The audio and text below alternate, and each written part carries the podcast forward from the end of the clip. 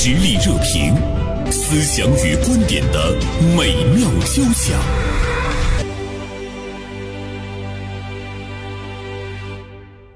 今天呢，我们来聊一聊上海女童黄元欣海滩失踪的这个事件啊。上海女童黄元欣在海滩失踪之后呢，是引起了全社会的广泛关注啊。但是不幸的消息还是传来了，在十月十八号的上午，上海警方接到宁波警方的通报，发现了一具这个女童的遗体。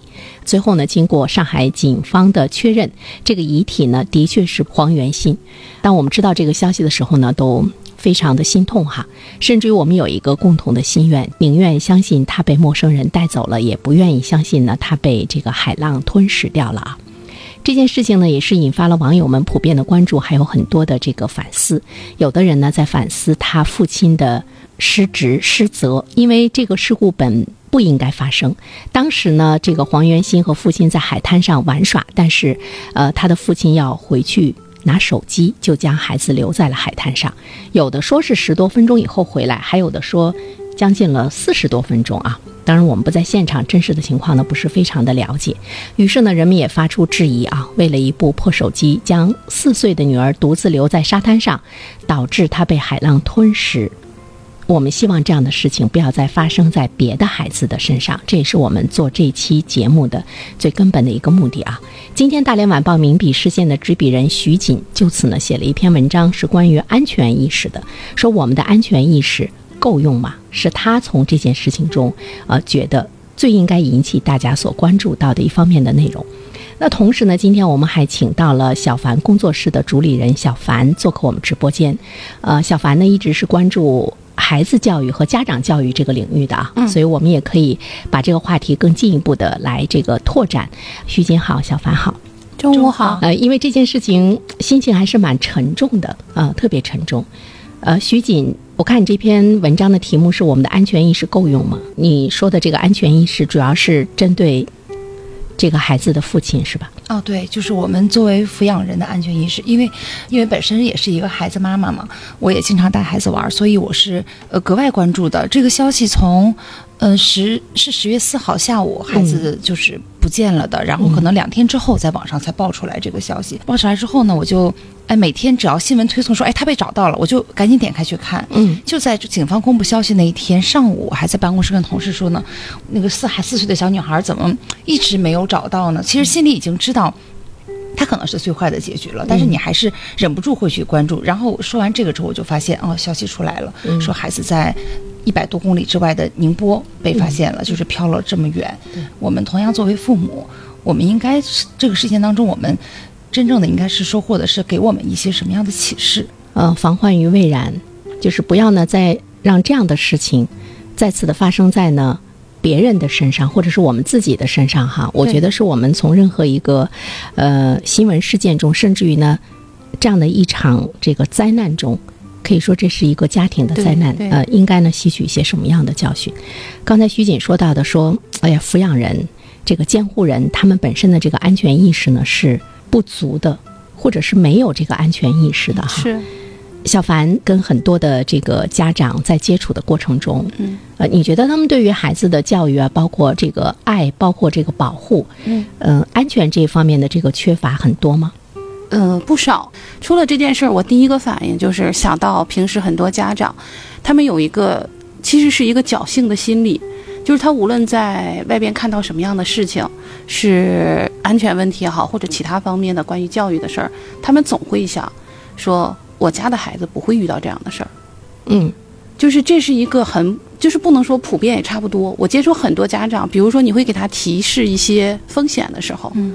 嗯，他会这么认为啊？对，我看到过网上有一个有一个实验，就是说你的孩子会不会被拐走？家长都说绝对不会，怎么会被几块糖拐走呢？然后就做了这个实验，结果发现班里大多数小孩可能就一两个吧，然后全都跟着走了。是是，就是在这方面，好多家长的这种风险意识是非常淡漠的。就是无论是你怎么提醒他，就是这种乐观，在我看来就是那种很盲目的乐观，他压根儿一点风险意识都没有。就是他不会觉得这件事儿一定要发生在他的身上。我们其实并不希望这样的事情发生。就是看到这种消息的时候，我就会觉得就，哎呀，一声叹息，就那种感觉，就觉得这个悲剧还是发生了。你比如说前一阵还有一个是把孩子留在车里，嗯嗯，然后家长去逛街去了，有的是忘了把孩子领出来，有的甚至是直接把孩子放在车里，就怕孩子哭闹。他可能会觉得我一会儿就回来了，就像包括这个四岁的这个小女孩，她爸爸可能觉得我拿个手机就回来，可是对这么小的孩子来讲，这个时间太长了。我记得就是我女儿四五岁的时候，我带她出门，就是她是不能离开我的视线的，就是我一定是要看着这个孩子，我不可能说让这个孩子脱离我的视线，因为这个东西真的很危险。嗯所以在这里面，我们是不是也可以看到，其实这个孩子的爸爸他可能不是一个经常带孩子的人，应该嗯就是没有这方面对他不具备这方面的呃安全的意识，或者是他也没有一个最基本的常识。是。再方面的话呢，对于很多年轻的父母来讲，是不是他们还是孩子？在养育的这个过程中，孩子需要注意一些什么样的问题？可能他们并不知道。我说一个我工作当中跟家长经常聊的一个话题，就是我其实曾经问过很多家长，我说你当初生小孩的时候，你有考虑过生完孩子之后你生活的变化吗？然后很多家长给我的答复就是，那我长这么大，我爸我妈也没有给我那么多的那种细致的管理啊。那我生小孩的时候，那就是传宗接代一样啊。他说，那大家都要生小孩，那我就生小孩呗，我没有想那么多。嗯，很多家长是这样的，就是在我看来，我觉得养育孩子是一个比较严肃的问题，就是你是需要想清楚的，嗯，就是你要知道孩子到来到这个世界，他可能会给你生活带来的变化，那有好的，也有可能给你添麻烦的，嗯，或者是说你你要承担的责任。是对就是这个责任问题，你自己有没有想清楚？说父母这两个字它意味着什么？不过我觉得哈，其实对于我们来说，有孩子的时候，我们可能也很少想到自己的责任和义务。但是人是这样的，就是你你要去学习。比如说，当你即将有一个小的生命来到我们的生活中，呃，我记得我那个时候呢，我就会去找大量的书籍，我会去学习。对，就是可能事先有很多人，他对于一个陌生的领域，他未知，这个是可以可以原谅的哈。但是呢，当你面临的这件事情的时候，你要知道你要承担什么责任，你要去需要去了解一些什么，就是呃，去学习、去成长。这个可能是对于很多人来讲，他应该有这样的一个习惯感觉。其实很多人他已经没有了这样的一个去去学习、去成长、去承担责任的这样的一个一个习惯啊。对对对，嗯其实我觉得，就作为我这个个人来讲，啊，我觉得有孩子之后和有孩子之前，我现在经常还是会在朋友圈里边感叹这件事情，因为他的改变实在是太大了。我觉得我无论怎么做准备，我都想象不到，因为我之前就是可能是一个特别天马行空啊，想怎么样就怎么样的人。嗯好多人就会说啊，你有孩子你要活出自我，嗯，这个话我现在觉得嗯它是一个伪命题。对，呃，是我也就是这么认为无论怎么活，它还是不一样的。是的它的变化对，所以我特别赞成袁生老师说的，就是你要去思考，要去学习，嗯要不停的去复盘，我这件事应该怎么对。做。对，那回到这个黄爸爸这个身上，其实他这个事情出了之后，网上也是众口一词的对他那个指责。对他谴责。对我从来没有想为他洗白哈，但是我觉得他犯的这个错误，真的是我们每一个人可能时时刻刻，嗯，你扪心自问，你你可以去说他，你说嗯哎我做的多好，你不对怎么样？但是你真的没有犯过吗？嗯嗯，就是我们每一个人，你可能都会或多或少的，所以这才是我们最要去警醒的地方。有的时候我们来看黄爸爸犯的这个错误，你可能会觉得哦，这是一个很致命的，但是又是一个非常低级的这样一个错误。就他怎么可以把一个四岁的小孩单独的留在这个海滩上留那么长的时间？嗯但是像刚才呃小凡说到的，说那种侥幸的心理，就是我们对于灾难不幸会发生在我们身上，我们总是持一种非常乐观的那样的一个心情。我觉得就是一种逃避和不负责任。嗯。是，哎，但是这个侥幸的心理，人人都有，他好对，它似乎是我们人性中，人的本性。哎，你看我这次出去带孩子出去呢，因为我们家是非常注意的，从小的时候从婴儿提篮到儿童座椅，是一个一定比较教条的这样一个人。到现在，我的儿子十岁了，女儿八岁了，还是都坐在儿童座椅上，嗯而且两辆车家里四个座椅，嗯就是我一定是都给他配齐了，都坐上的。但是我领他们出去的时候，我还会发现我儿子就相对可能性格像我多一些，他就是会。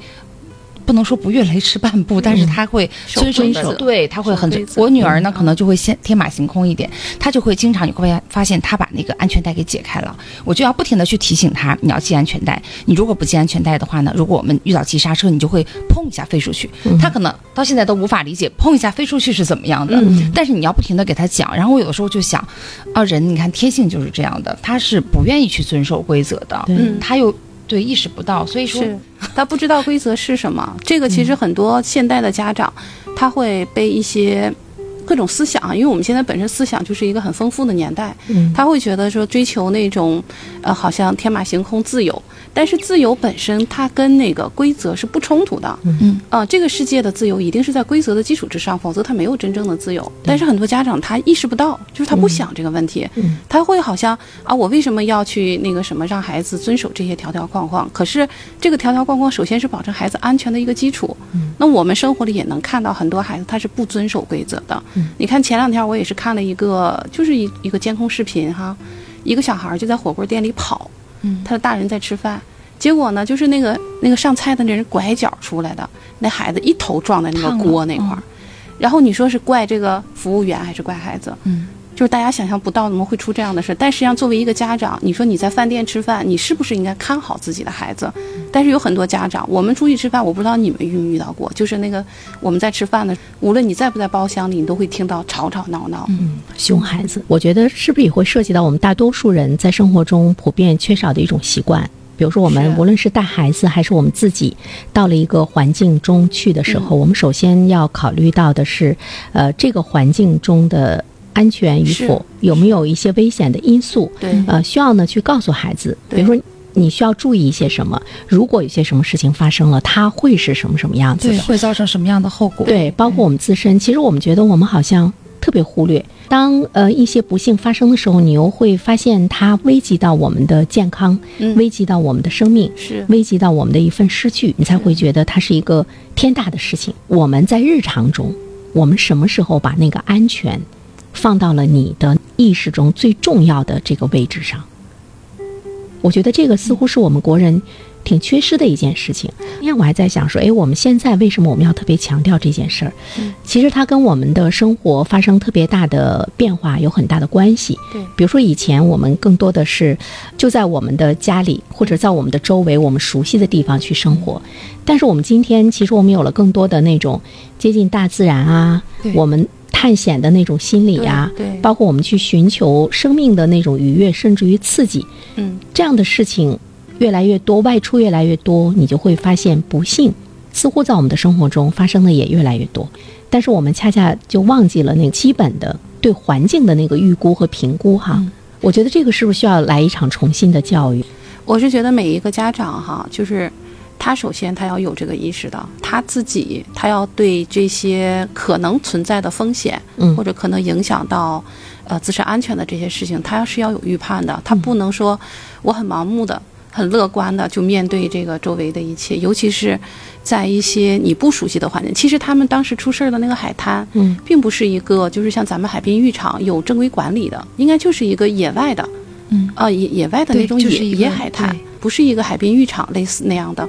所以说，他可能会觉得海滩上有很多人人来人往的，怎么会有事儿？但是恰恰那个时候，这个孩子可能他的这个路线就被忽略了。对，因为我一直不太赞同大家的那个阴谋论，在不停的说，我觉得他就是一个特别粗心的爸爸，他不了解。他还有一些无知呃。我觉得是他不知道这个海边有什么风险，他觉得水很浅啊，孩子在那儿待一会儿吧，就觉得不会有什么事儿。不熟悉大海，我觉得讲一个那个事情，就我今年夏天暑假不是带孩子去去贵州嘛，然后还看了那个村超的比赛。嗯，看比赛的时候就是在那排队，人特别多。这个时候就看到一个小女孩儿就在我们前面嘛，就一直哭着就是找妈妈或者怎么样的喊。我们这东北人。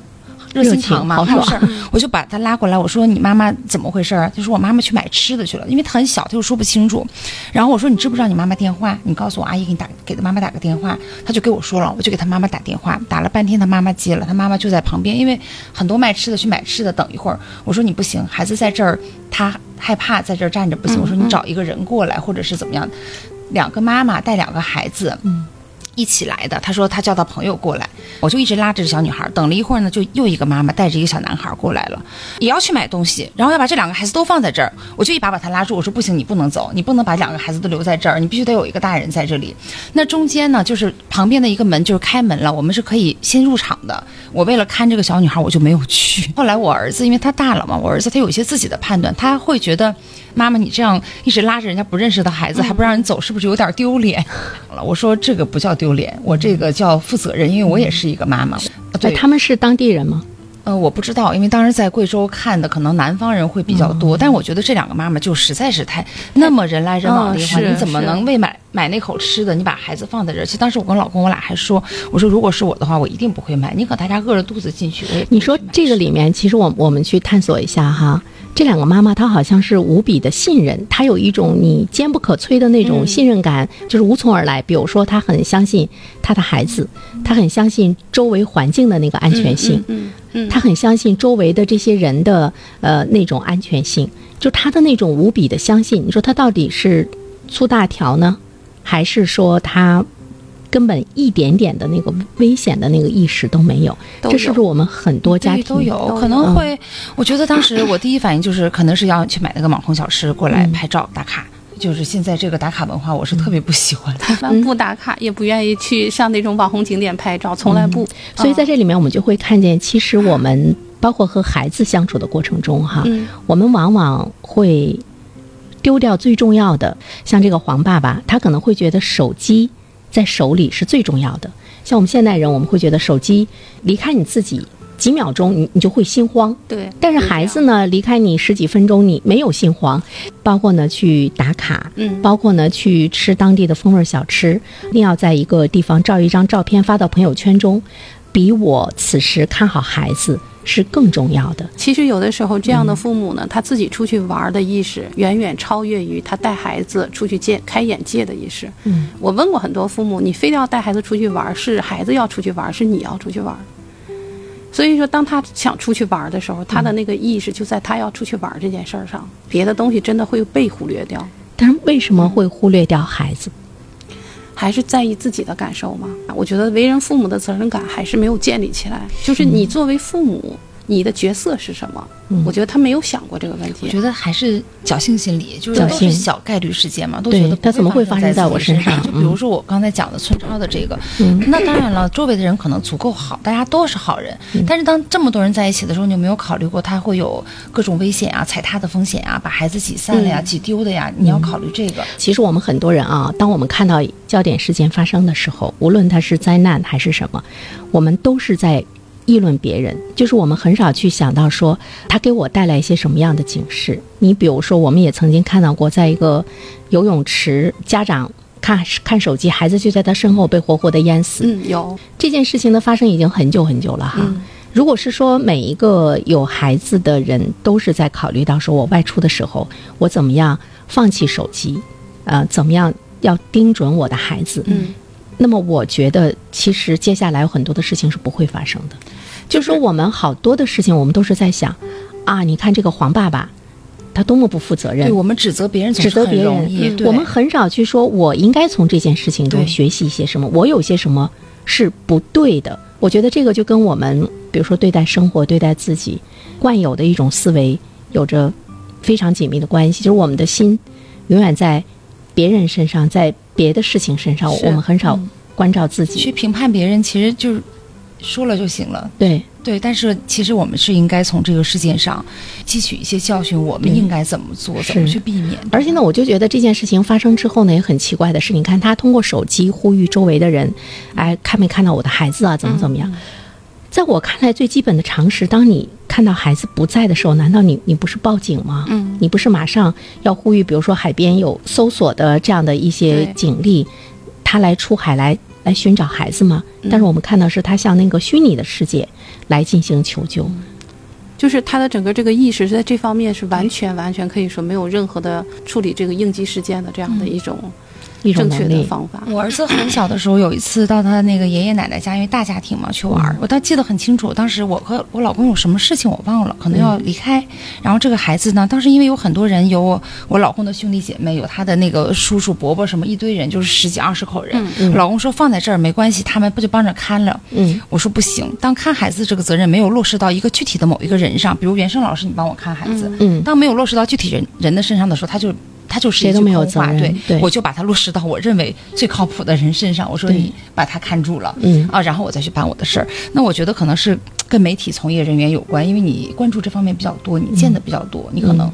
那我觉得可能普通人他可能就会想的少一点。嗯但不管是媒体人还是普通人，做父母是不是应该是你的第一责任。对，父母都应该把这件事儿真的是很看重的。是，嗯，社会热点，传媒观察，穿透共识，寻找价值，实力热评，谈笑间，共论天下事。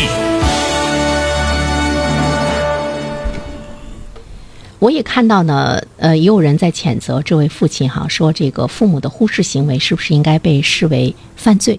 呃，现在我也看到有关的业内人士说，目前在中国来讲的话呢，这个还不能这样的去判定，所以说，呃，他的这个父亲通常不会。被追究刑事责任，所以呢，还是应该更多的来关注呢这个家庭教育和监护责任的加强。但是，我也觉得，除了我们普通人从这件事情中要学到一些什么之外，呃，我觉得我们的社会，包括我们的这个法律，其实也应该是与时俱进。就这种忽略孩子安全的这样的一些父母，难道他不是失责吗？难道他不应该受到呃法律的这个制裁？呃，我们好像是一直觉得孩子就是父母的私有财产，这个是我们的这个根深蒂固中的我们文化中的，我觉得一种一种这个弊端，在这方面，我认为应该改进，不应该说我们还是说，嗯，父母的忽视行为不应该被视为这个犯罪行为。我觉得这个也是对父母继续忽视自己孩子的一种纵容。不知道二位怎么看？如果有法律的严惩，是不是很多父母就会？更小心一些。我是觉得，如果有法律的这样的一种规范吧，他应该会更重视一些。至少从这个层面上，他会觉得，比如说头上有一个尚方宝剑的那种感觉，对，他会更重视一些。很多父母可能真的是觉得孩子是我自己的。你看，别人给你的孩子拐走了，别人伤害了你的孩子，那么这些人要承担一些法律责任。但是我们自己父母把孩子弄丢了，因为我们的行为间接的造成了孩子的死亡，甚至有一些父母殴打孩子、虐待孩子。是。在这个法律看来的话，似乎觉得对父母没有相应的惩罚措施。那在我们的文化中，我们也认为孩子就是父母的私有财产。徐金怎么看这事儿？我觉得他这个吧，嗯嗯，跟中国的这个社会文化传统有关系，对，和这个法律的触角触触及到家庭。你看，就这么多年了，这个包括家庭暴力啊，一些婚姻问题，他在法律的触角的末梢，他还是说。呃，我们这么保障，他还是难以解决。对，尤其是对方是未成年的小孩儿，那这个是有社会原因和这个实施起来的难度双方面的原因。但是这方面，如果是在立法上，它更深层，是不是很难去确定？对，但是他如果说提出来这一点的话，那它的好处是让大家可能会更加不见得说是一定要去。去规范你的行为，但它会让你有一个有这根弦，对对对，不然现在我们可能很多时候就不会觉得怎么。其实现在包括我在文章中写到的孩子，包括就我们最简单的坐安全座椅的问题，大家都不要去指责别人。你的孩子有没有在十二岁以下牢牢的被钉在安全座椅上？我们现在多少次看到，我多少次都看到了副驾驶上抱着孩子还在那玩，大家都很开心。那这个立法已经是法律上已经约束了，还有人会这么做？嗯，所以说我觉得真任重道远。嗯嗯，我是觉得我们的法律应该更与时俱进。就当然，法律它是滞后一个社会现象的哈。但是我们觉得，你看在我们的生活中，呃，就单单因为手机，你看这个黄爸爸他也是为了去 去那个岸上拿手机，不管是他事后说是为了给孩子拍照，还是我们常人都有的，我们想想我们自己，手机不在你手里。你你就心慌的就不行，到处会去寻找我的手机在哪里，比你去寻找孩子的那个心情还要那个急迫。这就是我们现代的这个互联网的这个社会，包括我们对电子产品和手机的那个依赖，其实它侵占了我们更多的去呃关注孩子的那个目光，包括对孩子有更多的安全方面承担这方面，它有一个一个侵略。那你法律应该是与时俱进的嘛，而我们的法律依然是呃停滞不前。我就记得我们经常会讨论的一件事情，比如说在西方，当你的邻居听到你家里孩子的哭声是因为你的殴打导致的，他们是可以报警的。报警，对对，他们是可以给你带走的，是可以把你的孩子从你的身边夺走，交给别人来。他们有一个评估的那个体制。对我们到现在为止，为什么我们还还没有？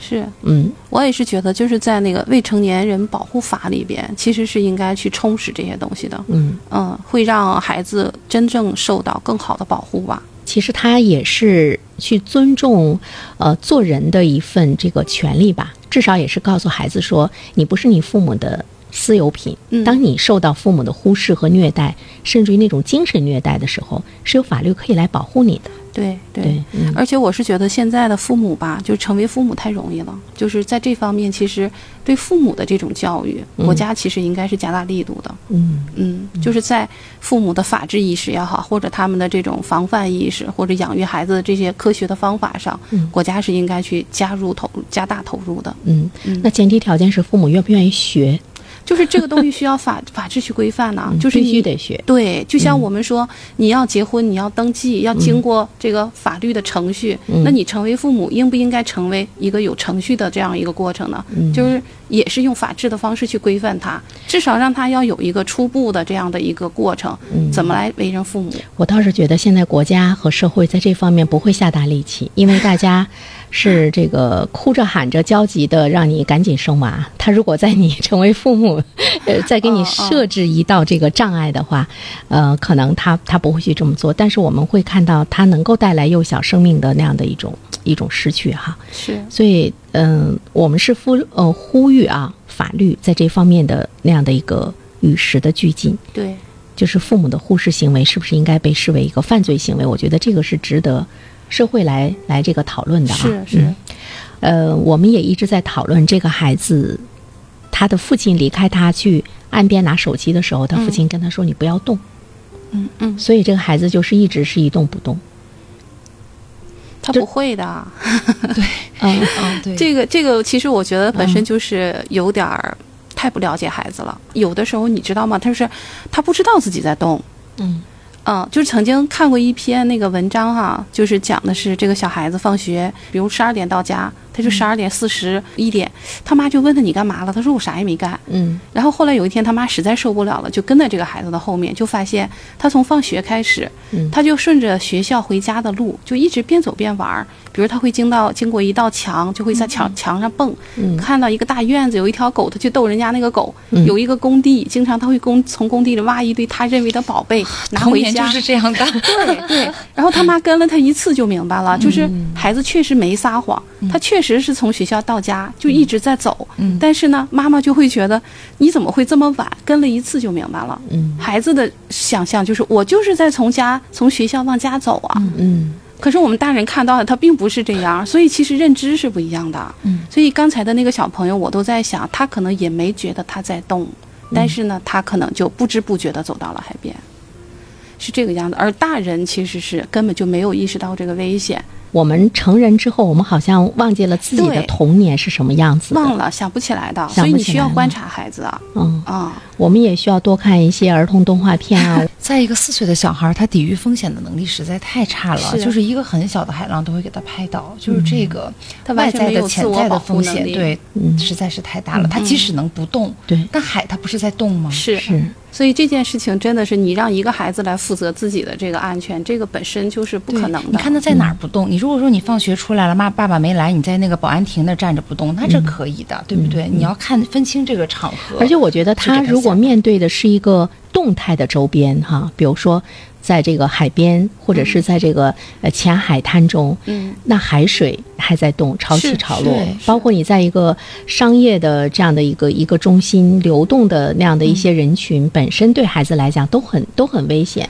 小孩子有一个特点，就是他的注意力呢是随时会被一个你想不到的事情吸引的。嗯。啊，比如一只蝴蝶飞过来，他可能追着蝴蝶就走了，嗯。你是根本想象不到的。所以说这件事情你不能建立在说你说的话孩子一定能听，或者他一定能做到。嗯他有的时候他是无意识的，就是家长的这个侥幸心理，他就你就不能建立在孩子听你话的这个基础之上。嗯。嗯，那么我们把孩子不得不放在一个相对比来讲陌生的一个领域中，或者是你觉得四处都会有不安全的因素存在的时候，其实我们是事先要给要给孩子要提前说一些什么，嗯嗯要说的。嗯就是像我女儿小时候，我会跟她说，比如在商场里边，嗯一旦你跟父母失散的时候，嗯第一个尽量的站在原地等父母来找你。嗯。那如果说你已经离开了，那你就一定要找商场里的那个穿制服的叔叔。嗯。啊，找那个卖货的阿姨，就一定要找柜台里的卖货的阿姨、啊。我说我都跟女儿是这么说过的。嗯啊，徐就姐你呢？对我也是，基本上是这样的吧。对就是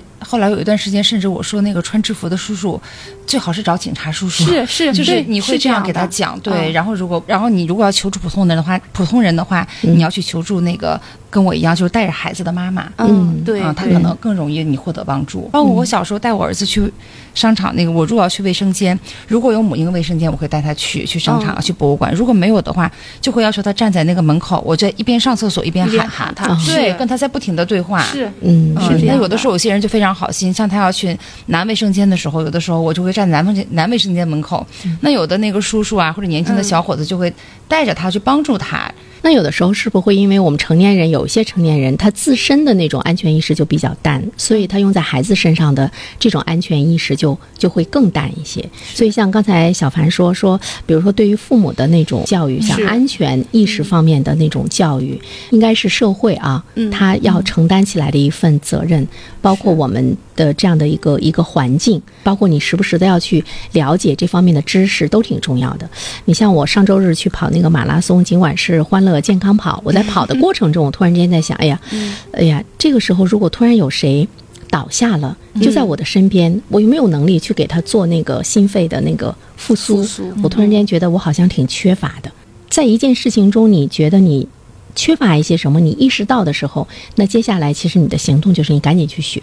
是，所以这些普及的东西是需要，我觉得是需要，比如说通过社区呀、嗯。或者说学校呀，或者是嗯。其他的这种网络的这种教育，应该是要普及的，就是这嗯。种让大家都能够意识到的这个风险，或者说你应该采取的相应的这样的一个措施，嗯，这个是很重要的。或我们把它融入到一些童话中，对，融入到一些故事中，对让孩子们他能够更好的去接受。如果简简单单的就是那种公约，它是给成年人看的，是对于孩子来讲，他很难去记住哈。所以我们的一些童话的创作呀，包括孩子的读物啊，在这方面的内容究其实竟可以拓展。现在这种这种也很多吗非常多。从小的时候我们给孩子买的，就是还是要看家长的选择，其实其实是非常多的。嗯而且在很多时候，孩子给他建立的安全意识。他还是有局限性的，因为他是一个小孩子嘛，他要一点一点去认识这个世界。那很多事情还是要家长这个我觉得主要还是真的是靠家长，这方面的书非常多，我们都给孩子嗯。买过不同年龄段的绘本。嗯。你应该你要讲给他听，让他知道。嗯。甚至我觉得有的家长其实可以用那种演习的方式，把带孩子像哦预演一下。对啊，就是给他带到商场，然后你看怎么来处理这件事儿。但是我们的家长有的时候更是注重呢孩子的这个分数，他可能不会去选择这样的一些绘本来给孩子讲，这可能嗯也是一个忽视的这样一个嗯行为哈。是啊，给家长们推荐一本书，叫《安全知识教育》，零九年科学出版社出版的。我看了一下内容，嗯它也涉及到了我们生活的方方面面，就是我们自身在这方面的意识，还有你的知识，呃，比较丰富的话你给孩子随口说的一句话，对呃，就会带来更多的教育啊。嗯，好，再一次感谢徐锦，感谢小凡做客我们的直播间，再见。